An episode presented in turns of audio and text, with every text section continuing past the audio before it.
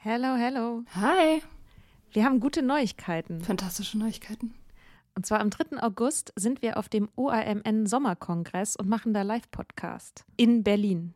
Ja, äh, es wird total geil. Äh, Natalie wird da sein natürlich, das Ganze moderieren. Äh, wir werden da sein, Mimi Fiedler wird da sein. Ähm, es gibt Vorträge, es gibt Musik. Das wird richtig spitze. Genau. Und es gibt auch noch ein paar Tickets, aber ihr könnt auch Tickets gewinnen. Und zwar, Wenn ihr eine Mitgliedschaft abschließt auf unserem Steady-Newsletter, den wir euch natürlich auch in jeder Folge und auf Instagram und überall verlinken, müsst ihr eine Mitgliedschaft abschließen.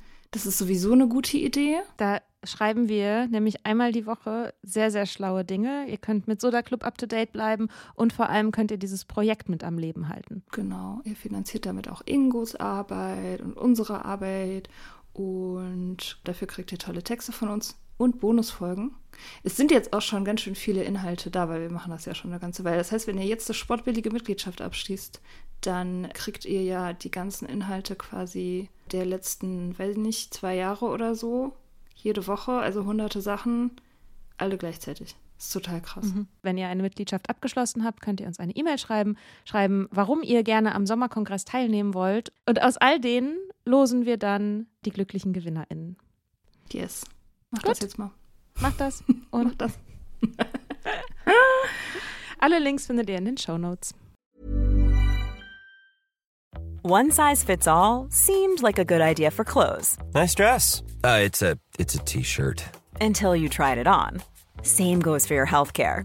That's why United Healthcare offers a variety of flexible, budget friendly coverage for medical, vision, dental, and more. So, whether you're between jobs, coming off a parent's plan, or even missed open enrollment, you can find the plan that fits you best. Find out more about United Healthcare coverage at uh1.com. That's uh1.com. Es gibt doch eigentlich keine schönere Jahreszeit zum Daten als den Frühling. Deshalb wollen wir euch Hinge vorstellen. The Dating App designed to be deleted. Hinge ist gemacht für Menschen, die es ernst meinen. Und zwar unabhängig von deiner sexuellen Orientierung oder Geschlechtsidentität. Du legst ein ausführliches Profil an mit deinen gewählten Pronomen, kannst dafür sogar Sprachnachrichten und Videos aufnehmen. All das hilft dem Algorithmus, dir die Menschen anzuzeigen, mit denen du besonders kompatibel bist. Und wenn du unsicher bist, wie du ein gutes Gespräch anfangen kannst, machen dir die Prompts den Einstieg viel leichter. Prompts sind kurze Fragen, mit denen du dein Profil tunen kannst, mit denen du dich so zeigen kannst, wie du wirklich bist. Und dies deinem Gegenüber ermöglichen, gleich ein authentisches Gespräch anzufangen. Hinge hat Prompts speziell für die LGBTQIA-Plus-Community entwickelt. Zum Beispiel, welche queeren Orte deine Favorites sind oder wie Gender Euphoria für dich aussieht. Also, wenn du noch auf der Suche nach authentischen Verbindungen bist, lad Hinge runter und probier die Prompts aus.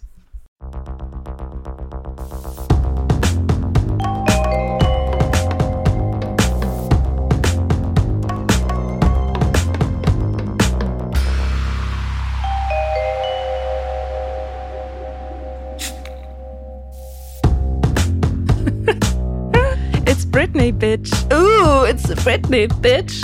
Das hat sie als ihr schlechtestes Video bezeichnet. Ich finde das eigentlich ein sehr popkulturell wertvolles Video. Ich finde den Satz einfach extrem gut. Ja, das ist der Einstiegssatz zu ihrem ikonischen Gimme More. Wir sind beide in das Britney Hole, in das Britney Hole. Wir sind in Britneys Hole reingefallen.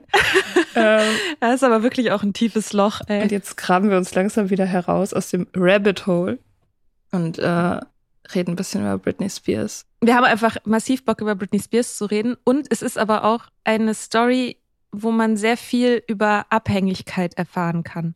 Total. Also es geht sehr, sehr viel um, ja, um Abhängigkeit, um Unabhängigkeit, um Freiheit. Und außerdem ist es einfach eine extrem interessante Geschichte. Und alle reden darüber, also wollen wir mitreden. Ja, ja, wir reden mit. Wie war das damals, äh, als Britney zur Pop Queen wurde? Da warst du ja noch, wie alt warst du? Da warst du so zehn wahrscheinlich, ne? Ja, so 10, 11. Also Oops, I Did It Again war mein erstes Album. Really? kurz bevor ich zu Deutschpunk gewechselt bin. also sozusagen, ich war in der ähm, Bravo Hits Britney Spears Pipeline und habe dann ähm, dank der Ärzte und ich glaube der Toten Hosen tatsächlich so eine Abzweigung genommen Richtung Deutschpunk. Gerade noch mal Glück und gehabt. gerade wirklich gerade noch mal Glück gehabt. Hatte aber auch noch ganz viele andere schlimme Phasen. Ich hatte eine schlimme Ska-Phase. Oh, das hatte ich nie. Ja, das ja. hat mich immer schon aggressiv gemacht. Ska. Ja, über den ja, dann irgendwie über den Deutschpunk zum Ska-Punk. Egal, Britney Spears, mein allererstes Album. Ich weiß noch, da bin ich in den Supermarkt gegangen. Damals gab es noch CDs im Supermarkt. Oh Gott. Und ja, habe mir dieses Album gekauft und war irgendwie stolz, dass es mein erstes Album ist. Okay, ich hatte nie ein Album von Britney. Bin da dran vorbeigeschrammt. Ich war ja schon, ich war 14, als äh, Hit Me Baby One More Time rauskam. Ja, da wäre das mit 14, wäre das bei mir auch over Das, gewesen. das war over. Ich habe da, ich fand schon Marilyn Manson gut. Also ich war ganz woanders unterwegs. Aber natürlich trotzdem habe ich das auf MTV und so konsumiert. Damals gab es ja auch eine Monokultur, ne? Es gab ja noch kein Social Media, deswegen haben ja irgendwie alle immer so mehr oder weniger das Gleiche auch konsumiert. Mhm. Das vergisst man irgendwie heutzutage, dass es diese Aufsplitterung der einzelnen Subkulturen gar nicht, gar nicht so doll gab, weil das nicht ging, weil irgendwie alles ging durch Labels, alles ging durch Filter durch, so.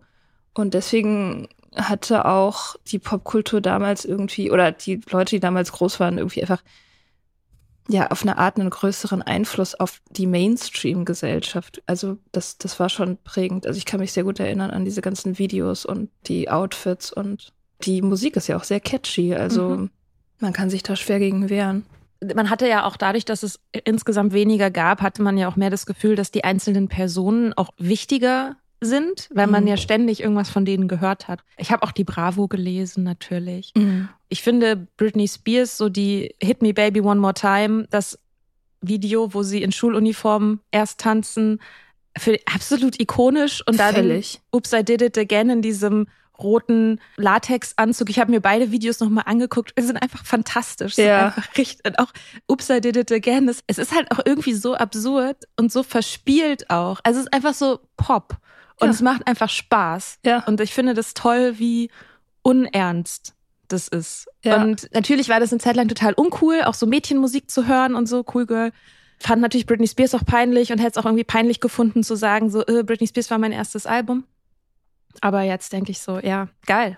Ich fand ähm, Baby One More Time auch von Anfang an geil. Also das ist halt auch dieser Beat am Anfang, das ist einfach immer noch richtig geil. Das ist alles, was Popmusik sein muss. Mhm. Ja, ich, ich bin in das Rabbit Hole tatsächlich sogar schon vor ein paar Monaten mal gefallen mit Britney, weil ich, als ich zu diesem Artikel, also diesem, diesem Essay recherchiert habe, den ich jetzt immer noch schreibe über Lolita, ähm, da kommt einem Britney auch relativ schnell unter, wenn man über Lolita nachdenkt und über Lolita als Bild in der Popkultur und so, weil sie am Anfang natürlich total als Lolita inszeniert worden ist. Und Mhm. als das Video rauskam, war sie 16. Äh, was man heutzutage, ich meine, damals kam mir die alt vor, die war zwei Jahre, zwei oder drei Jahre älter als ich. Und, und das, das war da halt irgendwie schon so näher am Erwachsenen, aber jetzt denkt man so, boah, die war 16.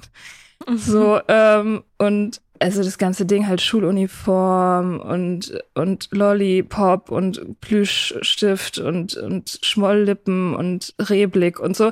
Und das war alles ja irgendwie Teil der Inszenierung. Und auch als sie dann kurz darauf von, von David LaChapelle fotografiert wurde, hat man sie ja so fürs Rolling Stones Cover auf so ein Bett gelegt, in Unterwäsche, mit so einem Teletubby-Stofftier im Arm. Ja, und das, Mhm. also damals, man hat das nicht hinterfragt. Aber jetzt Nee. denkt man sich so, What, what the fuck? the fuck? Und, und das ist ja auch das, was irgendwie die frühen 2000er so ein bisschen von der Jetztzeit unterscheidet, weil seitdem ein bisschen was passiert ist, ist diese Art und Weise, wie auch mit ihr gesprochen wurde in Interviews, was ihr für Fragen gestellt wurden und so, wie übergriffig das war, die ganze Behandlung durch die Presse und die Öffentlichkeit und wie crazy das damals Crazy. ignoriert wurde. crazy. Ja. Ja, also das, das ist schon striking im Nachhinein. Genau, als ich diesen Lolita-Text recherchiert habe, ich bin aus dem Staunen gar nicht mehr rausgekommen. Also wie sie als Zehnjährige auf offener Bühne von einem 60 Jahre älteren Moderator gefragt wird, ob sie einen Boyfriend hat. Ja. Und sie sagt dann, sie ist zehn, ne? Sie sagt dann so, nee, Boys sind doof oder irgendwie so, They are mean. äh, Ja. they're mean, ja, ja. Ähm, Mhm. Und er sagt Ja. dann, aber ich bin ich auch mean. du findest mich doch nicht. Sie- Das ist so ein Typ, der ist fast im Rentenalter. Das ist so widerlich, so eklig. So, wo du denkst, ja. Mhm. Und sie sagt sehr diplomatisch, oh, that depends. That depends. Und alle lachen so. Ja. Und ich glaube, das ist auch schon einfach ein richtig guter Einstieg, auch da, weshalb wir jetzt auch nochmal über Britney Spears reden. Also sie hat ja auch gerade ihre Autobiografie veröffentlicht. Deswegen reden wir darüber. Deswegen reden gerade alle über Britney Spears. Vielleicht hat es jemand gerade nicht mitbekommen. Aber Boys Are Mean, dass ein zehnjähriges Mädchen das sagt und wenn man die Geschichte kennt, die sie hat und ihre Familienverhältnisse kennt und weiß, was ihr dann später noch alles passiert ist, auch durch Männer insbesondere, mh, kann man das irgendwie nachvollziehen, dass sie sagt, Boys are mean. Ja, das stimmt. Das könnte auch der, hätte auch der Titel sein können für die Autobiografie. ja, sie, ihre Geschichte ist halt eine tolle Illustration dafür, was passiert, wenn man das Patriarchat zu Ende denkt. Ne? Also Patriarchat, Herrschaft der Väter. Und in dem Fall war es tatsächlich angewendet auf ihr Leben. Die Herrschaft Mhm. ihres Vaters. Vielleicht müssen wir für Leute, die es nicht gelesen haben, kurz diese Story umreißen. Ja, glaube schon. Also der Kern ist, dass Britney Spears 13 Jahre lang bis vor zwei Jahren in einer Vormundschaft war, in einer gesetzlichen Vormundschaft, wo ihr Vater komplett all ihre Rechte im Grunde übernommen hat. Vormundschaften werden ja normalerweise gemacht für Menschen, die sich nicht mehr selbst ernähren können, die zum Beispiel schwer dement sind oder so und eben keine eigenen Entscheidungen mehr für sich treffen können und die auch sich selbst nicht mehr am Leben erhalten können. Ja, also auch für Leute, die im Koma liegen zum Beispiel. Also wirklich hartes, harte Einschränkungen. Genau. Und es gibt eben eine Vormundschaft über das Geld und es gibt eine Vormundschaft über die Person. Und dieser Vater hatte beides über Britney Spears, die mh, 2007, 2008 so ein Meltdown hatte. Die Bilder, wie sie sich die Haare abrasiert hat und so, sind genauso ikonisch wie Baby One More Time. Und daraufhin ist der Vater vor Gericht gegangen und hat diese Vormundschaft bekommen und hat sie im Grunde wie so ein Showpferd, so ein Showpony, immer wieder auch auf die Bühnen und auf Tournee geschickt. Also ja, sie hat gearbeitet die ganze Zeit, während sie in dieser Vormundschaft war und hatte ein riesiges System um sie, das sie komplett kontrolliert hat. Sie hatte keinerlei Privatsphäre, die haben ihr Zimmer abgehört, die haben ihre privaten Nachrichten gelesen, sie hatte kein eigenes Telefon, ihr wurde das Telefon immer wieder weggenommen. Alles immer mit dem Druckmittel, wenn du dich nicht fügst, dann, kann, dann darfst du deine Kinder nicht sehen. Die zwei Kids haben beim Vater gelebt. Genau, das ist so die grobe Story. Es wurde auch eingewiesen wegen Bullshit. Mehrfach. Sie wurde mehrfach eingewiesen, tatsächlich. So, so fing das ja an mit dieser, mit dieser Vormundschaft, dass sie in die Psychiatrie, also die Familie hat irgendwie, nachdem sie sich halt die Haare abrasiert hat, da war sie ja schon psychisch relativ fertig, weil, weil sie halt diesen Sorgerechtsstreit mit ihrem Ex-Mann am Laufen hatte und halt währenddessen die ganze Zeit unter öffentlicher Beobachtung stand und die Presse sie halt auch nicht in Ruhe gelassen hat. Äh, daraufhin kam dann diese, dieses Haarding und dann hat ihr Vater halt relativ schnell, also ich glaube innerhalb von einem Wochenende, sie im Prinzip in ihr Haus gelockt, eine riesige Brigade an Cops mit Helikoptern zu dem Haus gerufen und sie festgeschnallt auf einer Liege in eine Psychiatrie einweisen lassen, um sozusagen auch der Öffentlichkeit zu zeigen, guck, sie ist verrückt und kann nicht mehr für sich selbst sorgen. Und daraufhin hat er auch Recht bekommen und diese Vormundschaft erwirken können. So. Eine sehr lukrative Vormundschaft für ihn und alle Beteiligten. Genau, die die komplette Familie ernährt hat, also nicht nur ernährt, sondern eben auch Immobilien finanziert und alles finanziert hat, über ein Jahrzehnt. Und ich habe das gehört, das Hörbuch, und die Hauptschwierigkeit für mich, oder also wahrscheinlich für viele Leute, ist zu verstehen, so wieso konnte das so lange gehen? Mhm. wieso hatte sie so Schwierigkeiten, sich daraus zu befreien, so lange Zeit? Weil, das muss man vielleicht auch noch wissen, es hätte gereicht, dass sie sich halt einen eigenen Anwalt nimmt und sich daraus klagt, sozusagen. Also das wäre jetzt an sich juristisch gesehen gar nicht so ein Problem gewesen. Und ich dachte mir die ganze Zeit, wieso, wieso hat sie das nicht früher schon gemacht, so? Und also das war für mich so das Hauptproblem, das zu verstehen. Ja, sie hatte ja versucht, einen eigenen Anwalt zu bekommen. Conservatorship heißt das, also diese Vormundschaft. Innerhalb dieser Vormundschaft gibt es sozusagen einen Anwalt, der eigentlich dafür da ist, auch ihre Interessen zu vertreten. Und sie wollte ihren, am Anfang wollte sie ihren eigenen Anwalt einsetzen. Dann wurde ihr aber erklärt, dass sie nicht ähm, in der Lage ist, selber zu entscheiden, wer ihr Anwalt sein soll. Und dann wurde einer bestimmt, den ihr Vater ausgesucht hatte, der sich daran genauso bereichert hat. 10.000 Dollar die Woche hat er bekommen. Mhm, Tatsächlich. Genau. Dafür, dass er sie nicht über ihre Rechte aufklärt. So, so erkläre ich mir das, dass sie halt diese Erfahrung gemacht hat, okay, das ist halt irgendwie mein Anwalt. Also massives Gaslighting. Und sie wurde ja wirklich von allem ferngehalten und isoliert. Also es gibt so eine Story, wo auch ähm, ihre Make-up-Frau zu ihr sagt, so, boah, ey, dein Schedule, der ist einfach zu krass mach mal Pause, du bist ein kreativer Mensch, so du brauchst auch mal Leerlauf und am nächsten Tag gab es diese Person nicht mehr. Am ja. nächsten Tag hat wer anders ihr Make-up gemacht, so weil das irgendwie durch zu dieser Herrschaftselite durchgedrungen ist. Ja. Und ja, kann schon verstehen, wenn dir ein Gericht erstmal erklärt hat, dass sie dir nicht glauben, dass du in der Lage bist, dass du deinen eigenen Anwalt bestimmen darfst, suchst du dir keinen eigenen Anwalt. Ja, ja, ja, ich meine, nach der ganzen Information, die ich mir da reingezogen habe, verstehe ich das jetzt auch. Also dieses Netz, was da irgendwie gespannt worden ist, diese, dieses System der, des Gaslightens und der Unterdrückung, ich meine, die wurde ja 24-7 überwacht. Alle Leute, mit denen die rumgehangen hat, haben vorher einen Background-Check gekriegt. Ihre ganzen Boyfriends mussten halt erstmal irgendwie durch den Vater durch. Und die Boyfriends haben die Details über ihre sexuelle und medizinische äh, Geschichte bekommen vor dem ersten Date. Ja. Ich ja. so denke, als Typ denkst du ja nicht so, irgendwas ist da. Ja, kann halt, dann kriegst du halt auch nur kranke Typen, ne? Also wenn ein Mann sich in so eine Beziehung reinbegibt unter diesen unter diesen Umständen, dann ist es halt auch kein normaler Mann, also kein gesunder Mensch einfach so. Das, ich glaube, der der letzte, den sie hatte, bevor sie dann diese Vormundschaft aufgelöst gekriegt hat, hatte dann auch selber irgendwie die Vormundschaft über sie. Also das war dann sozusagen irgendwie so, so eine Art von Deal, ne? War das nicht so? Der davor, glaube ich. Ja, genau, der davor. Also der, den sie doch innerhalb dieser Conservatorship hatte, hat dann irgendwann halt Rechte über sie bekommen. Mhm. also. Ja, aber natürlich sind es nicht nur diese äußeren Umstände, die sie da drin gehalten haben, sondern es sind ja auch innere Umstände. Also mhm. wie sie aufgewachsen ist zum Beispiel. Also ihr Vater ist Alkoholiker, war eine ganze Zeit lang trocken und ob er jetzt wieder trinkt, das weiß man nicht. Sie hat darum gebeten, dass er ähm, auch getestet wird, aber das wurde ihr verwehrt. Aber in ihrer Kindheit hat er auf jeden Fall getrunken und war gemein. Also war wohl sehr gemein, wenn er getrunken hat, war oft irgendwie über längere Zeit weg und sie beschreibt, also ich finde, sie schreibt sehr, sehr gut auch über ihre Kindheit. Mhm. Was ist dir da in, so in Erinnerung geblieben von ihren Beschreibungen? Ja, dass sie im Prinzip einfach aus einer dysfunktionalen Familie kommt. Also sie ist aufgewachsen in Louisiana im sogenannten Bible Belt. Also da ist halt alles sehr religiös. Es ist alles um die Kirche strukturiert, das ganze Sozialleben auch.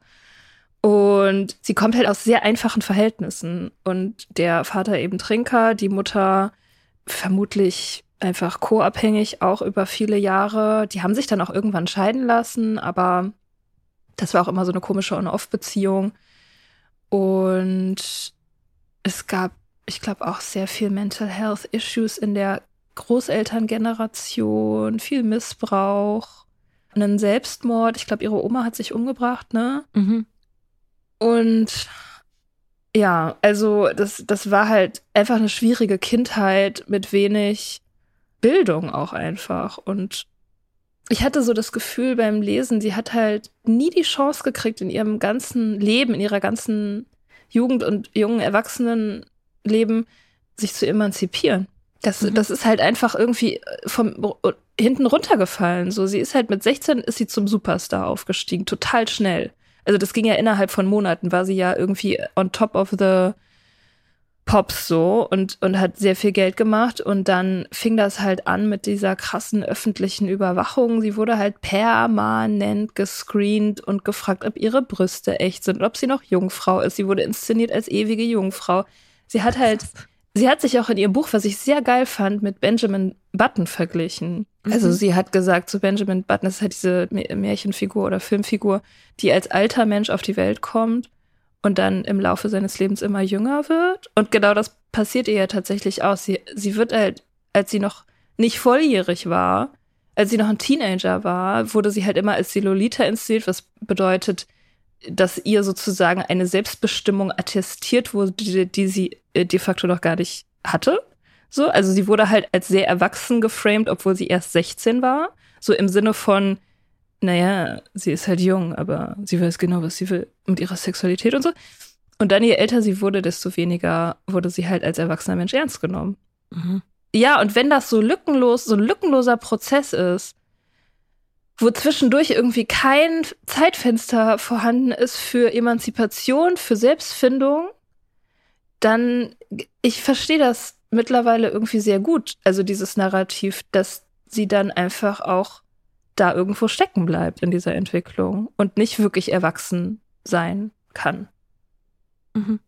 Und es ist halt auch so tragisch, ne, dass ihre 30er sind ihr einfach genommen, so. Die hatte einfach keine anständigen 30er. So, die wurde in diese Conservatorship gesteckt, da war die Ende 20 und jetzt ist sie Anfang 40 und ihre 30er waren einfach mhm. komplett bestimmt. Das ist so tragisch. Was für mich so ein ganz wichtiges Thema ist, ist Beschämung in diesem Buch. Mhm. Letztendlich ist Beschämung der Mechanismus, der sie immer wieder klein hält. Und ich finde das so ganz spannend, dass sie, äh, sie beschreibt in de, die Zeit vor der ersten Single, wo sie viel irgendwie, sie war in New York unterwegs, war im Studio und so und beschreibt das als eine sehr, sehr schöne Zeit. Und dann erzählt sie, wie sie in, bei irgendeinem Meeting war und dann gegen so eine Glastür gelaufen ist und alle haben gelacht. Ja, stimmt. Und sie beschreibt so, und 25 Jahre später ist das noch meine lebhafteste Erinnerung. Ja. Und das wird immer weiter, immer wieder gegen sie ver verwendet. Ne? Also sie wird beschämt als Justin Timberlake und sie sich trennen. Sie wird beschämt, wenn sie dieser, diesem Öffentlichkeitsimage der Jungfrau nicht nachkommt. Sie wird beschämt, weil sie zu freizügig ist. Sie schreibt auch an einer Stelle, alle haben mich behandelt, als wäre ich gefährlich. Ja. Und dachte ich so, ja, stimmt. Sie wurde die ganze Zeit behandelt, als sei sie gefährlich. Und auch der Vater nutzt diese Beschämung und sagt, wenn du nicht das machst, was ich will, wird dich die Presse auseinandernehmen, so. Dann werde ich dafür sorgen, dass du beschämt wirst. Und das ist immer wieder dieses Druckmittel. Und in Zusammenhang damit auch, sie wollte immer beides. Sie wollte sich verstecken und sie wollte die Aufmerksamkeit und exponiert sein. Und wenn sie performt hat, dann hatte sie da eine Form von Kontrolle. Aber außerhalb der Bühne wollte sie sich immer verstecken. Sie erzählt auch als Kind hat sie sich immer in irgendwelchen Schränken versteckt und wollte immer, wollte immer auch gesucht werden und gefunden werden vor allem. Und ich finde das also ist auch ein sehr, sehr schönes Foreshadowing, so, mhm. dass sie letztendlich so, sie wollte performen, weil sie da die Kontrolle hatte. Sie sagt auch, es gibt so einen Auftritt, wo sie diese Vegas-Show gemacht hat, wo sie schon in dieser Vormundschaft war. Und da sagt sie auf der Bühne, hat sie ein Mikrofon in der Hand und sagt, this feels illegal. Es fühlt sich an, als dürfte ich das hier gar nicht. Als hätte ich hier viel zu viel Macht. Und das denkt man auch, wenn man nicht den Hintergrund kennt, denkt man sich so, hä? Stehst du ständig mit dem Mikro auf der Bühne. Was, wieso denn illegal? Aber ja, da hatte sie halt eine Stimme. Ja, und dann abseits von der Bühne wollte sie halt eigentlich einfach nur ihre Ruhe haben. So. Aber ja. wurde ihr halt nicht gelassen, so. Nee, sie war öffentliches Eigentum. Mhm. Ich fand das mit den Haaren auch tatsächlich so interessant, weil ich erinnere mich damals, als das passiert ist, 2007 war das, glaube ich, oder 2008, das war ja, das ging ja wirklich, also das ging ja um die Welt, jeder hat diese Bilder gesehen, ne, dass sie sich den Kopf rasiert hat und wie schockierend das alle Leute fanden und dass das sozusagen auch für die Öffentlichkeit so der Turning Point war, ab dem dann auch alle geglaubt haben, die ist crazy.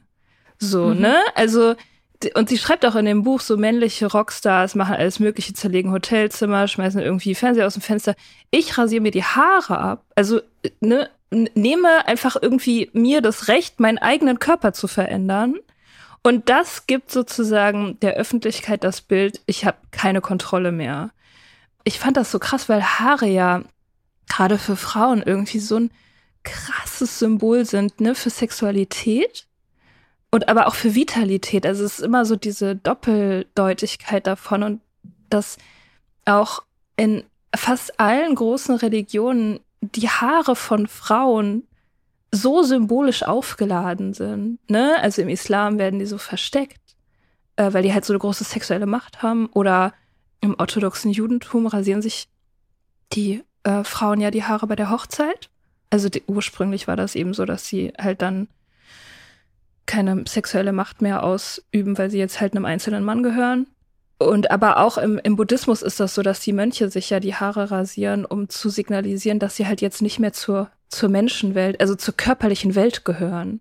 So, mhm. also dieses, dieses Sexuelle, dieses Fleischliche, das ist immer mit den Haaren verbunden, so. Und ich kann das total gut, diese Geschichte so, so lesen, dass sie halt sagt, so die, diese Sexualität und dieser Körper, den ihr halt ausbeutet, den nehme ich euch jetzt weg indem ich mhm. halt mir die Haare abrasiere so und und nehme halt diesen Wert, der da drin liegt und vielleicht lasst ihr mich dann einfach in Ruhe. Und dann habe ich daran gedacht, dass Rose McGowan, die die war ja eine der ersten, die sich gegen Harvey Weinstein öffentlich positioniert haben und sie hat bevor sie 2015, glaube ich, in diesem MeToo-Skandal ausgesagt hat gegen Harvey Weinstein, der sie vergewaltigt hat, hat sie sich den Kopf rasiert und sie hat gesagt, sie hat das gemacht um nicht mehr wie eine traditionelle Frau auszusehen, damit die Leute ihr endlich zuhören. Also sie hat sozusagen mhm. gesagt, so indem sie sozusagen diese sexuelle Ebene optisch aus sich rausgenommen hat, wollte sie, dass die Öffentlichkeit die Chance kriegt, ihr zuzuhören. Das fand ich krass. Also diese, mhm. diese Connection so mit den Haaren. Ja, ja, das ist krass. Ich weiß noch, dass das damals, ich habe Britney Spears da nicht wirklich verfolgt. So, ich habe das aber natürlich mitbekommen. Und ich weiß nicht, das ist so damals dachte ich so, ja, ein bisschen crazy, aber Respekt. Irgendwie dachte ich, ja, das ist ein, das ist ein guter Move. Also irgendwie hat mich das daran erinnert, dass sie ein Mensch ist.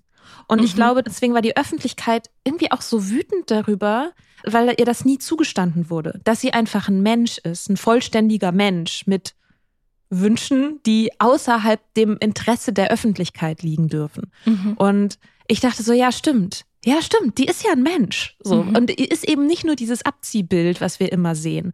Deswegen, ich fand das gerade auch so gut, dass du gesagt hast, so, das nehme ich euch jetzt weg. Weil genauso wurde ja reagiert. Die Öffentlichkeit hat so reagiert, als sei uns etwas gestohlen worden. Mhm. Und also ich denke, ja krass, aber was, was denn? Und wieso sind wir überhaupt jemals auf den Gedanken gekommen, dass sie, also, dass sie uns gehört? Aber so wurde, so wurde sich halt verhalten so wurde sie behandelt. Und dann ja sozusagen in dieser Conservatorship wurde das ja auch noch gesetzlich festgehalten, dass sie nicht ihr eigener Mensch sein darf.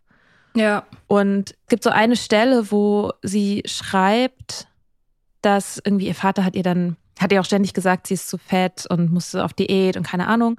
Und sie durfte keinen Nachtisch essen. Und sie meinte, durch diese Conservatorship hat sich das nicht nur so angefühlt, als würde ihr Vater ihr verbieten, Nachtisch zu essen, sondern auch ihre ganze Familie und der Bundesstaat Kalifornien.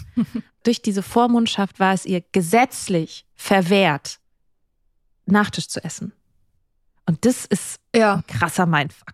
Und weitere Kinder zu kriegen. Ne? Sie haben auch die Empfängnisverhütung mhm. kontrolliert. Also sie wollte eigentlich dann irgendwie ab einem gewissen Punkt, wollte sie wieder ein Kind äh, haben. Und das wurde ihr verboten, weil logischerweise sie dann weniger gut performt, wenn sie Mutter ist oder mhm. neue Mutter ist. Ja, ich habe dazu in der New York Times einen tollen Essay gelesen und ich kann, ich möchte gerne ein Zitat daraus anbringen, was ich sehr treffend fand. Von Amanda Hess in der New York Times. Sie hat geschrieben, Britney Spears war der Soundtrack zum Tod meiner Kindheit. Es war die Zeit, in der ich anfing, mich von außen zu sehen, meinen Körper durch den Filter der Bewertung zu betrachten. Durch sie habe ich gelernt, dass die Körper von Frauen und Mädchen einen spekulativen Wert haben, der von Männern bestimmt wird. Sie haben früh investiert, aber sie sind immer bereit, ihre Aufmerksamkeit zurückzuziehen und sie jemand anderem zu schenken. Ich sah nicht aus wie Britney Spears, bewegte mich nicht wie sie, aber ich hatte trotzdem das Gefühl, dass die Kultur mir sagte, du wirst nie wieder so wertvoll sein wie jetzt. Mhm. Ja, das ist, finde ich, eine sehr gute Beobachtung, die auch zu diesem ganzen Körperthema total gut passt. Und das ist auch die Botschaft. Ich, also ich, ich habe das total internalisiert, also komplett in meiner Jugend. Ich meine, die frühen 2000er waren in der Hinsicht auch wirklich extrem, muss man sagen. Und gar nicht so aufgeklärt und feministisch, wie sie sich damals angefühlt haben. Aber ja, diese Botschaft ist bei mir auf jeden Fall sehr angekommen. So dieses, dein Körper ist der, ist einfach der größte Wert. Und logischerweise die Kontrolle darüber, was mit dem passiert, ist die wichtigste Art von Kontrolle. So. Nach einer kurzen Pause geht es weiter. A lot can happen in the next three years. Like a chatbot may be your new best friend. But what won't change? Needing health insurance. United Healthcare Tri Term Medical Plans are available for these changing times. Underwritten by Golden Rule Insurance Company, they offer budget friendly, flexible coverage for people who are in between jobs or missed open enrollment. The plans last nearly three years in some states, with access to a nationwide network of doctors and hospitals. So, for whatever tomorrow brings, United Healthcare Tri Term Medical Plans may be for you. Learn more at uh1.com.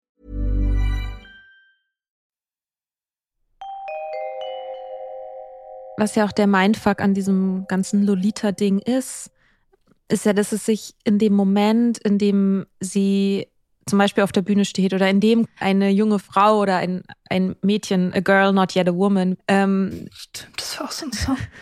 Oh dass es sich ja auch anfühlt wie Macht, weil einem die ganze Zeit gesagt wird, dass es Macht ist. Ja. So, und man versteht noch nicht, dass das die Illusion von Macht ist, dass Mhm. es nicht echt ist, dass du komplett entmündigt sein kannst und trotzdem sexuell begehrt werden. Dass es sogar dabei hilft in vielen, also in Bezug auf Britney Spears auf jeden Fall. Da hat sozusagen diese Entmündigung hat ja dazu beigetragen, dass sie besser sexualisiert werden konnte. Mhm. Wenn man mal in dieses ganze große popkulturelle Lolita-Supernarrativ einsteigt, so wie ich das ja jetzt diesen Sommer gemacht habe, fällt einem sehr auf, wie durchdrungen, wie, wie wirklich von, von oben bis unten durchdrungen unsere Kultur von der Sexualisierung von jungen Mädchen ist. Also wie, Mhm. wie weitreichend das ist. Also ich habe da angefangen, weil Lolita damals war, war ein wichtiges Buch für mich. Ich glaube, da haben wir auch schon mal drüber geredet, ne? Bei Mhm. dir war das auch so. Und von dem Moment, wo das rauskam, in den 50er Jahren, wurde das geframed als eine Liebesgeschichte. Es wurde von einem renommierten männlichen amerikanischen Kritiker als die größte Liebesgeschichte des 20. Jahrhunderts mal beschrieben. In einem sehr weit äh, rezipierten Essay, den er geschrieben hat. Es ist einfach eine Geschichte von Kindesmissbrauch. so. Und aber es wurde als Liebesgeschichte geframed und da drin liegt die Wurzel für den ganz, für das Mhm. ganze Drama. Allein wie wir das Wort Lolita verwenden gesellschaftlich, ne? Dass wir sagen, ah, das ist so eine kleine Lolita. Mhm. So Lolita heißt eigentlich Dolores und wird von einem älteren Mann entführt letztendlich. Der bringt ihre Mutter um und entführt sie, weil er komplett obsessed mit ihr ist. Und dann fahren sie halt auf diesen irgendwie völlig absurden Roadtrip. Am Ende lebt sie in einem Trailerpark, ist ihm irgendwie entkommen und ist aber letztendlich ja völlig traumatisiert von, von diesem alten Typen. Und sie selbst kommt nicht zu Wort, weil diese Geschichte in dem Buch wird erzählt vom Täter Mhm. und von diesem Mann. Der steht vor Gericht und rechtfertigt sich dann mit so ganz großen äh, intellektuellen Worten Mhm. und Erzählungen. Und er, er spinnt diese riesige intellektuelle männliche Erzählung über die Nymphen, diese jungen Mädchen, die diese große Macht haben mit ihrer Sexualität, über ihn. Und er framet sich sozusagen als, als ein Opfer seiner eigenen Liebe. Mhm. Ein romantischer Held. Genau. Und sie kommt nie zu Wort. Kein einziges Mal, Ja. weil er derjenige ist, der die Geschichte erzählt. Ja, Ja, das ist letztendlich das Gaslighting, das auch Britney Spears passiert. Ja, und der Autor äh, Wladimir Nabokov hat tatsächlich, bevor das Buch erschienen ist, äh, sehr damit gehadert, das überhaupt zu veröffentlichen. Weil er natürlich diese Geschichte, also es war alles natürlich sein, seine Intention, das so zu schreiben. Also das, das war alles sehr von ihm sehr so gewollt, dass eben diese Täterperspektive nie verlassen wird, dass der Typ halt die Kontrolle hat über diese Geschichte und dass Lolita selber oder Dolores eben keine, dass ihr, ihr Viewpoint sozusagen nicht verhandelt wird. Und er hat, weil er schon diese Missinterpretation antizipiert hat, wollte er das Buch eigentlich gar nicht rausgeben. Und er hat auch immer sehr damit gekämpft, zum Beispiel mit Verlagen, die immer ein junges, verführerisches Mädchen aufs Cover drucken wollten. Das war immer der Kampf. Er hat immer gesagt, nein, ich will kein Mädchen auf dem Cover. Das ist das Allerwichtigste für mich, kein Mädchen, kein Mädchen. Es wurde dann letztendlich irgendwann doch gemacht, weil die Veröffentlichungen waren so zahlreich, dass das dann nicht mehr durch ihn selbst kontrolliert werden konnte. Aber es ist genau das, das passiert, wovor er eigentlich immer gewarnt hat und wovor er als Autor selber Angst hatte, nämlich, dass es so geframed wird, dass sie es ja will. Dass dieses Mädchen ja die komplette Kontrolle hat und der Mann ist nur das Opfer ihrer Verführungskünste. So. Mhm. Ja. Ja, und letztendlich, ja, es ist wirklich einfach genau die Geschichte auch von Britney Spears. Ja. Also, so, sie kommt nicht wirklich selbst zu Wort. Ja. Über Jahre.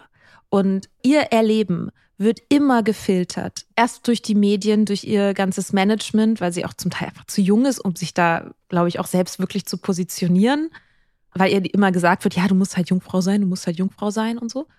Und dann später wird es gefiltert durch ihren Vater. Also es gibt dann auch Berichte von anderen Journalisten so über diese Zeit, die irgendwie mal mit ihr ein Interview führen wollten und auch gesagt haben, so irgendwie, es war super strange und creepy und die, wir haben immer wieder haben wir über die Jahre haben wir, wir kennen uns und wieso muss ich alle meine Fragen vorher einreichen und wieso flüstert vor jeder Antwort jemand Britney Spears irgendwas ins Ohr, was sie jetzt zu sagen hat und so. Und es ist einfach creepy, mhm. dass wir nicht alleine gelassen wurden und so. Also die, diese Art von Berichten ähm, häufen sich jetzt inzwischen. Und deswegen ist auch dieser, sowohl ihr Instagram-Account als auch das Buch sind halt ein krasser Befreiungsschlag. Und ich finde ihr Instagram-Account, ich habe dir, glaube ich, auch geschrieben, ne, als ich angefangen habe, ins Rabbit Hole zu fallen, so. Und ich habe angefangen, ich hab, wollte irgendwie ihren Instagram-Account angucken und dachte, hä, ist das ein Fake? Ist ja. das echt der Instagram-Account von Britney Spears? Das ist super strange. Das ist der seltsamste Instagram-Account der Welt. Aber inzwischen so, also nach der, nach der ersten Irritation, weil man so gewöhnt ist, dass große Accounts halt krass kuratiert sind, ja. so, ne, und dass sie auf Hochglanz sind. Mhm. Ähm, und das ist halt ihr Account nicht. Nee. Alles andere als das. Immer irgendwie so super schlechte Kameraqualität und irgendwie schlecht ausgeleuchtet. Schlecht angezogen. Schlecht angezogen. Das finde ich auch lustig, dass sie das im Buch auch sagt, dass sie immer, she, she was always a bad dresser. She knew it. Ja. Aber so ist es eben. Und ich glaube halt, und das finde ich irgendwie so schön jetzt, also ich glaube, sie ist auch einfach super strange, einfach als Person, also weird im sehr positiven Sinne. Ja. Und auch total albern. Ja. Das macht halt diesen Account, wo sie halbnackt tanzt, wo sie super kryptische, mega viele Emojis, äh, Bildunterschriften hat und aber auch immer wieder andere KünstlerInnen repostet. Und das ist mir zum Beispiel aufgefallen, sie gibt immer Fotocredit und immer KünstlerInnen-Credit. Ähm, Geil. So, und da dachte ich so, ja, cool, so. Also ähm, macht halt wirklich einfach, worauf sie Bock hat. Hm. Ja, der Instagram-Account ist ja tatsächlich auch eigentlich das, was so dieses ganze Movement, dieses Free Britney-Movement dann ins Rollen gebracht hat. Ne? Mhm. Das ist ja auch eigentlich eine total geile Geschichte, die sehr für Social Media spricht. sie hat halt, der Account wurde offensichtlich entweder nicht so stark überwacht, weil das Management um Britney Spears herum das nicht so sehr auf dem Schirm hatte. Oder es war so kryptisch, dass es irgendwie nicht für nötig befunden wurde. Aber es gab dann irgendwann einen Podcast, zwei Podcasterinnen haben eigentlich dieses Movement ins Rollen gebracht. Mhm. Fans von Britney, die einen Podcast über Britneys Instagram-Account gemacht haben. Wo sie ihn deuten. Wo sie ihn deuten, ja, wo sie ja. halt die, die, die Botschaften, die Britney der Öffentlichkeit vermitteln will, sozusagen entschlüsseln wollen. Britney's Graham hieß dieser Podcast. Die heißen Tess Barker und Barbara Gray. Ähm, haben das eigentlich so als Witz gemacht. Und haben dann aber irgendwann festgestellt, dass Britney seltsames Zeug postet und dass da irgendwie Codes drin liegen könnten. Zum Beispiel erzählen die in dem, in dem darauffolgenden Podcast, den sie dann irgendwie über diese Vormundschaft gemacht haben, Toxic heißt der, erzählen die, dass 2017 Britney einen Meme gepostet hat, auf dem stand Let me shop and no one gets hurt und in der Caption geschrieben hat Story of my life literally. Und zu dem Zeitpunkt, die Öffentlichkeit wusste ja von dieser Vormundschaft, das war ja kein Geheimnis. Nur es wurde halt irgendwie nicht darüber geredet. So, es wurde mhm. halt irgendwie so akzeptiert, als irgendwie so muss das halt sein, keine Ahnung. Als wollte sie das. Als wollte ja. sie das irgendwie, als wäre es das Wie Lolita Beste für eben. sie. Ja, genau. Mhm. Ja, stimmt. Ganz kurz, der Typ in Lolita, der hatte doch auch dann irgendwann ihr Sorgerecht. Natürlich, klar, der hat ja vorher ja. ihre Mutter geheiratet. Ja, ja. stimmt. Ja, und die ist genau, dann zu Tode gekommen, dann war er letztendlich ihr, ihr, ihr Vormund. Richtig. Ja. Ja, und die, und dieses, dieser Podcast hat dann angefangen, irgendwie so ein bisschen ins Ernsthafte zu kippen über die Jahre. Mhm. Und 2019 ist sie dann ja, hat sie dann angefangen, also Britney hat dann angefangen, sich tatsächlich eher aktiver gegen ihre Vormundschaft zu wehren. Und es gab dann irgendwie diesen Vorfall, wo sie eigentlich noch mal in Las Vegas eine Saison diese Performance abliefern sollte, was sie aber nicht wollte.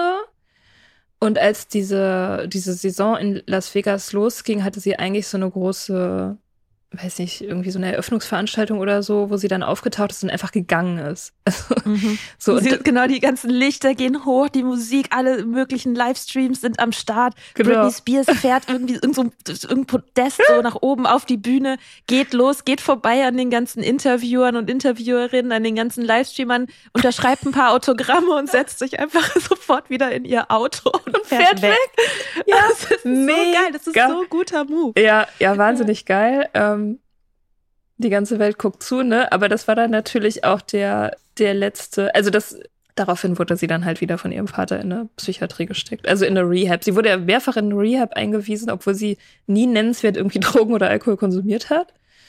Da wurde sie dann halt wieder in eine Rehab gesteckt. Also sie ist dann aus der Öffentlichkeit verschwunden, sie ist abgetaucht. Sie ist dann, hat dann auch nichts mehr gepostet auf Instagram, war irgendwie weg. Niemand wusste, wusste wo sie ist. Und da hat dieser Podcast, beziehungsweise diese beiden Podcast-Hosts haben dann wirklich ernsthaft angefangen zu recherchieren was da eigentlich mhm. abgeht, was eine Conservatorship eigentlich ist, was es juristisch bedeutet und so weiter. Und, und dann fing halt dieses Free Britney Movement irgendwie so an. Also da haben sich dann immer mehr Leute angeschlossen und sich gefragt, so, äh, es geht eigentlich ab. Und äh, das hat an Fahrt aufgenommen und irgendwann, als sie in dieser Klinik war, wo es ihr einfach unfassbar beschissen ging, wo sie isoliert war, kam eine Schwester, eine Krankenschwester, meinte so, komm mal her, guck mal. Und da hat sie Videos gesehen von Menschen, die halt irgendwie Free Britney T-Shirts tragen und fragen, so, wo, wo ist die? So, das finde ich auch sehr schön. Das beschreibt sie auch äh, in dem Buch, also was das in dem Moment mit ihr gemacht hat, dass sie so, da kamen mir auch die Tränen, weil ich so dachte, ja, Voll. Dass, dass es Leute interessiert, wo sie ist, dass man sie nicht einfach wegsperren kann, sondern dass Leute sagen so, hä? Sie ja. hatte genau dieselben Rechte wie jeder andere Mensch auch. Ja. Ja. Ja, voll. Und irgendwie, ich hatte auch so ein bisschen das Gefühl bei der Recherche, dass eben dieses, dieses Movement, was ja irgendwie so eine Graswurzelbewegung ist und eine unabhängige Bewegung, dass das sozusagen auch so ein bisschen diese Zeitenwende total gut symbolisiert. Zwischen diesen vor-Social Media Zeiten der Popkultur und der Zeit eben danach. So und auch vielleicht so ein bisschen MeToo ist auch auf dieser Schnittstelle, ne? Da, da hat sich irgendwann was gedreht. Also irgendwie mhm. die, die Zeit dieser Popstars, so wie sie damals waren und wie Britney Spears auch damals vermarktet wurde, ist halt irgendwie vorbei. Und das hat sehr viel damit zu tun, dass die Leute ihre eigene Stimme online benutzen können. Also so ein Star wie Britney Spears damals 2001 oder 2003 ist heutzutage überhaupt nicht mehr denkbar. Ne, wenn man wenn man sich die heutigen Popstars anguckt, das ist eine völlig andere Welt. Also die Taylor Swift, oder Billie Eilish, die ja auch sehr jung war, als sie, als mhm. sie angefangen hat, berühmt zu sein. Das ist ja völlig andere. Also da ist Selbstbestimmung irgendwie ein Teil der Inszenierung.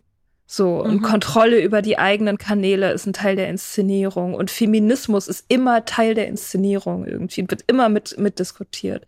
Und da hat sich schon wirklich einiges verändert, so. Ja. Mhm.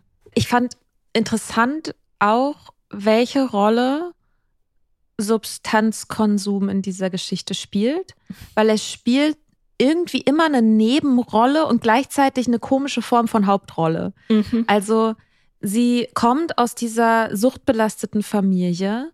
Ihre Mutter trinkt sehr früh mit ihr auch härteren Alkohol, so mit 12, 13, fährt auch Auto. Also Britney Spears fährt Auto mit 13 und man fragt sich, Warum ist ihre Mutter im Passenger Seat? Warum fährt ihre Mutter nicht selber? Sondern warum fährt das 13-jährige Mädchen? Sie bauen dann einen Unfall, weil die Mutter irgendwie an ihren Fingern riechen will, ob Britney Spears geraucht hat. Das ist auch irgendwie ein, ist ein ziemlicher besoffener Move, ehrlich, ehrlicherweise, die 13-jährige ja. Tochter fahren zu lassen, mit, dem, mit der kleinen Schwester im Rücksitz, ihr ins Lenkrad zu greifen, weil sie so sauer ist, dass sie vielleicht geraucht hat. Episch. Bauen dann auch einen Unfall. Das ist einfach da, ganz ehrlich, also das, da, da hat Alkohol definitiv eine Rolle gespielt, behaupte ich jetzt einfach mal. Ja. Aber auch, dass sie eben mit, mit der Mutter zusammen getrunken hat, dass auch der Vater eben massiv getrunken hat, dass sie dann aber auch immer wieder in Rehabs und auch zu AA geschickt wurde, obwohl sie kein Alkohol oder sonst ein Substanzproblem hatte. Mhm. Und das finde ich ist so ein ganz komische Mischung, dass so auf der einen Seite dieser Konsum auf einer Ebene normalisiert ist von den Eltern und gleichzeitig verwendet wird gegen sie dieser vermutete Konsum, um sie zu entmündigen. Also ja. zu sagen, so sie ist nicht Herrin ihrer Sinne, weil sie Nahrungsergänzungsmittel nimmt oder so oder vielleicht was Stärkeres. Auf der einen Seite wird ihr das unterstellt und für ihre Entmündigung genutzt und auf der anderen Seite wird ihr dann Lithium gegeben. Das ist so krass. Von ihren Vormündern. Das ist ja eine doppelte Entmündigung. Das eine, du nimmst Substanzen und deswegen kannst du nicht über dich entscheiden und wir geben dir Substanzen, weil du nicht über dich entscheiden kannst. Mhm.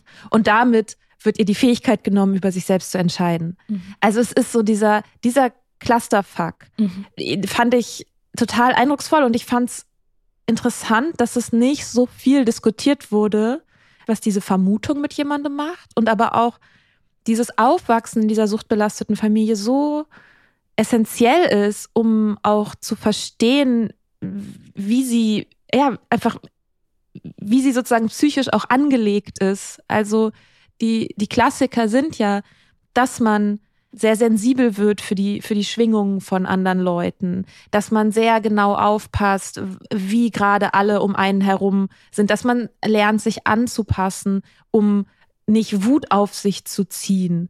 Und das sind ja alles Dinge, die sind total essentiell dafür, um sie später so zu kontrollieren, wie sie kontrolliert wurde. Ja, es, äh, im Prinzip hat man ihre Co-Abhängigkeit zu ihrem Vater instrumentalisiert. Also, genau. ne, also die, sie hat halt klassische Daddy-Issues, Daddy-Issues immer in Anführungsstrichen, äh, weil sie halt einen abwesenden Vater hat. Ihr Vater war ja auch lange abwesend, während sie ihren Aufstieg gemacht hatten. Als sie Anfang 20 war, war der Typ ja jahrelang überhaupt nicht da und kam erst zurück, als er gemerkt hat, dass sich da, dass sich da Geld machen lässt. Aber ja, das ist halt dieser Mechanismus, äh, bevor man den nicht durchdrungen hat und therapiert hat, ist der natürlich auch im Erwachsenenalter noch wirksam. Dass eben mhm. dein Vater dass du halt dessen Bestätigung haben willst. Das ist, das lässt sich gar nicht. Und ne, wenn es ein suchtkranker Mensch ist und du in einer co-abhängigen Beziehung aufgewachsen bist, dann ist die nicht einfach weg, wenn du älter wirst. Die verwechselt sich nicht. Die bleibt halt in place. Ne? Das ist halt ein System, was so lange wirkt, bis du das halt therapiert hast, bis du das durchdrungen hast. Und das ist da offensichtlich nie passiert. Deswegen konnte er halt auch eben diese Macht ausüben, weil mhm.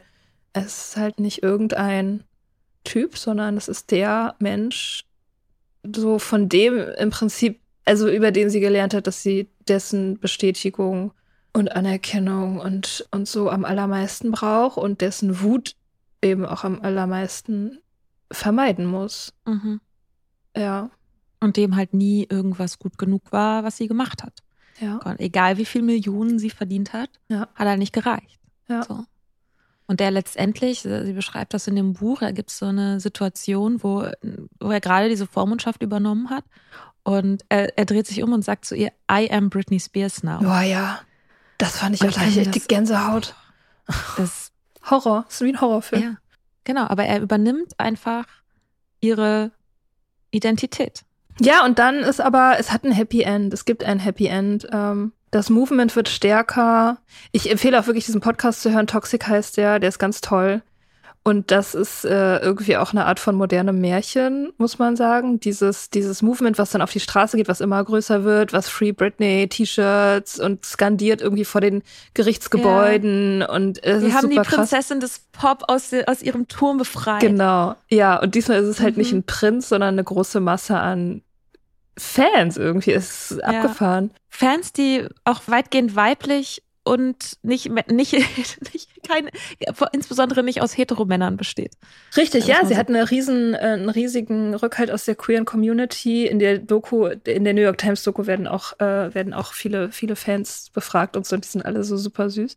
Und viele sagen eben, dass Britney ihre Jugend, also ihre Jugend insofern geprägt hat, dass es eben ein Symbol dafür war, seine, ja, seine eigene schillernde Persönlichkeit auszudrücken, sozusagen. Mhm.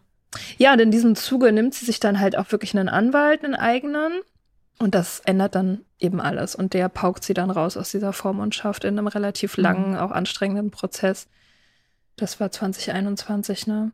Ja, genau. Jetzt kam eben gerade ihre Biografie, The Woman in Me. Was ein Zitat aus einem ihrer Das ist doch I'm not a girl, not yet a woman, ne? Ich weiß nicht, ob das aus, ich keine Ahnung. Ich bin nicht so versiert in ihrem Övre, aber sie schreibt auf jeden Fall immer, dass die Frau in ihr, also im, im Prinzip die Erwachsene in ihr, immer unterdrückt wurde, weil sie halt künstlich ja. so infantilisiert wurde die ganze Zeit. Und ich finde das Buch echt gut. Sehr dicht. Also es ist auch re relativ kurz. Mhm. Aber ich finde, es ist gut geschrieben. Gerade auch der Teil über ihre Kindheit.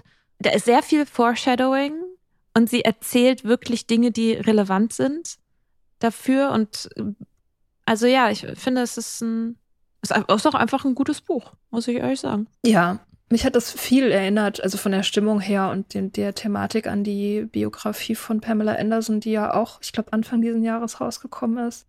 Also in vielen Hinsichten gibt es da super viele Parallelen. Diese Zeit, in der Frauen halt so krass kontrolliert wurden. Dann diese Infantilisierung, aus der sich die Frauen halt erst mit größter Mühe herausarbeiten konnten. Das trifft auf Pamela Anderson genauso zu, weil sie immer Jahr, jahrzehntelang wurde ihr gesagt, diese dumme Blondine, die kann halt nichts und so. Der Ton, dieses, dieses Verletzbare und so. Und dass es eben auch beides Personen sind, auf die man ja auch selber irgendwie jahrzehntelang so etwas gönnerhaft so herabgeblickt hat, ne? Mhm. Das ist halt so diese, diese Popkultursternchen und so und die ist halt nicht ernst zu nehmen irgendwie und das fand ich total interessant, weil dieses Gefühl, also sowohl bei der Pamela Anderson Bio als auch bei der Britney Spears Bio habe ich dieses Gefühl gekriegt, so dieses, ah krass, ja, ich habe das selber, also ich habe halt selber, kann, kann ich mich auch nicht davon befreien, so, dass mhm. ich halt irgendwie oft über so Leute, so Frauen denke, die sind halt shallow und nicht so richtig ernst zu nehmen und irgendwie niedlich, aber nicht relevant und so. Und dann aber merkt man halt, äh, doch, das ist eine Person, die ja. arbeitet hart, die hat eine künstlerische Vision irgendwie und eigene Gedanken und so Zeug. Ja, fand ich interessant. Äh, fand ich eine interessante Parallele irgendwie einfach, weil ja. das so ein universelleres Empowerment-Gefühl transportiert, diese Bücher, die halt über das hinausgehen, was die einzelnen Stories irgendwie sind, finde ich. Mhm. Ich fand noch eine Sache auch für mich wichtig, weil mir das ganz genauso ging. Auch gesagt, es war eine Zeit lang ist total peinlich, Britney Spears, so äh, Pop und so. Also ich habe da ein paar Sachen nochmal recherchiert, ein paar schreibt sie in dem Buch, ein paar Sachen werden auch in den Dokus genannt dass sie gerade zu Beginn ihrer Karriere hatte sie sehr viel eigene Entscheidungs, also kreative Entscheidungen, dass sie mit ihrer Stimme gearbeitet hat, dass sie gesagt hat, nee, ich will den Klang eher so und so haben, dass sie auch in den Videos zum Beispiel One More Time, so das war ihre Vision, nein, ich will, dass es in der Schule spielt, ich will die Schuluniform, es sollen süße Jungs mit dabei sein und ich will, dass es dann diesen Bruch gibt, wo wir dann tanzen in der, auf der Straße und mit unseren normalen Klamotten und es soll irgendwie sexy sein, es soll aber auch cute sein und wir brauchen, und wir brauchen eben Boys, so. Mhm. Und das ist halt das, was daran ikonisch ist. Und das Gleiche auch mit Oops, I Did It Again. So, dass sie da sehr viel, und auch für Crazy. Ähm, übrigens super witzig, wenn man das sich jetzt anguckt, weil aus irgendeinem Grund halt in diesem crazy Video spielt halt Melissa Joanne Hart mit, also die Sabrina, total verhext mitgespielt. Das ist einfach so krass 90s. Das ist, hä, geil, ich muss das auch nochmal gucken. Das ja, das ist richtig geil. Ey, diese Videos machen halt auch einfach richtig Spaß so. Und da war sie halt diejenige, die gesagt hat so, hey, ich will irgendwie das und das haben. Mhm. Und ich will diesen roten Latexanzug. Ich will auf dem Mars tanzen und so fand ich irgendwie wichtig für mich auch nochmal zu wissen, weil ich halt immer auch davon ausgegangen bin. Und ich glaube, das ist vielleicht auch der Grund, weshalb das mm, so einfach war, sie auch zu entmündigen, weil die meisten Leute, glaube ich, davon ausgegangen sind, dass sie halt eh einfach nur macht, was man ihr sagt. Und deswegen war das kein so großer Schritt, dass man ihr jetzt sagt, was sie macht. Weil es war ja gar kein Unterschied zu vorher. Vorher halt das Management, jetzt halt irgendwie gesetzlich nochmal festgehalten, halt ihr Vater. Mhm. Aber sie hat ja vorher eh nie irgendwas entschieden. Und das ist halt falsch.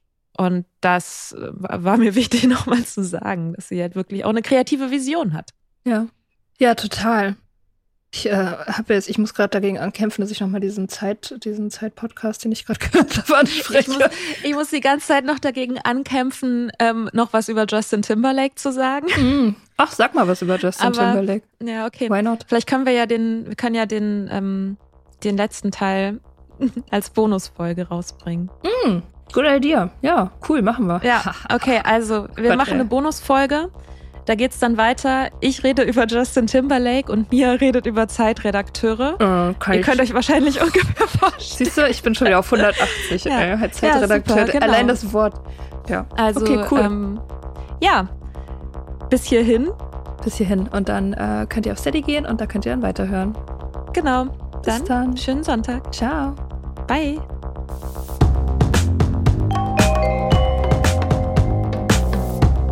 Wir hoffen, dir hat diese Folge gefallen. Wenn du mit Soda Club up to date bleiben willst, dann kannst du das auf sodaclub.com. Dort findest du nicht nur alle Podcast-Folgen, sondern auch das Soda Mag, Magazin für Unabhängigkeit. Wenn du Steady-Mitglied wirst, kannst du unsere Arbeit unterstützen und bekommst noch dazu unseren Newsletter voller geiler Bonusinhalte. Schreib uns für Feedback, Fragen und Themenvorschläge. Wir lesen alles. Und wenn du ein Sternchen bei Apple Podcasts und Herzchen bei Instagram gibst, dann lieben wir dich für immer. Bis bald auf sodaclub.com.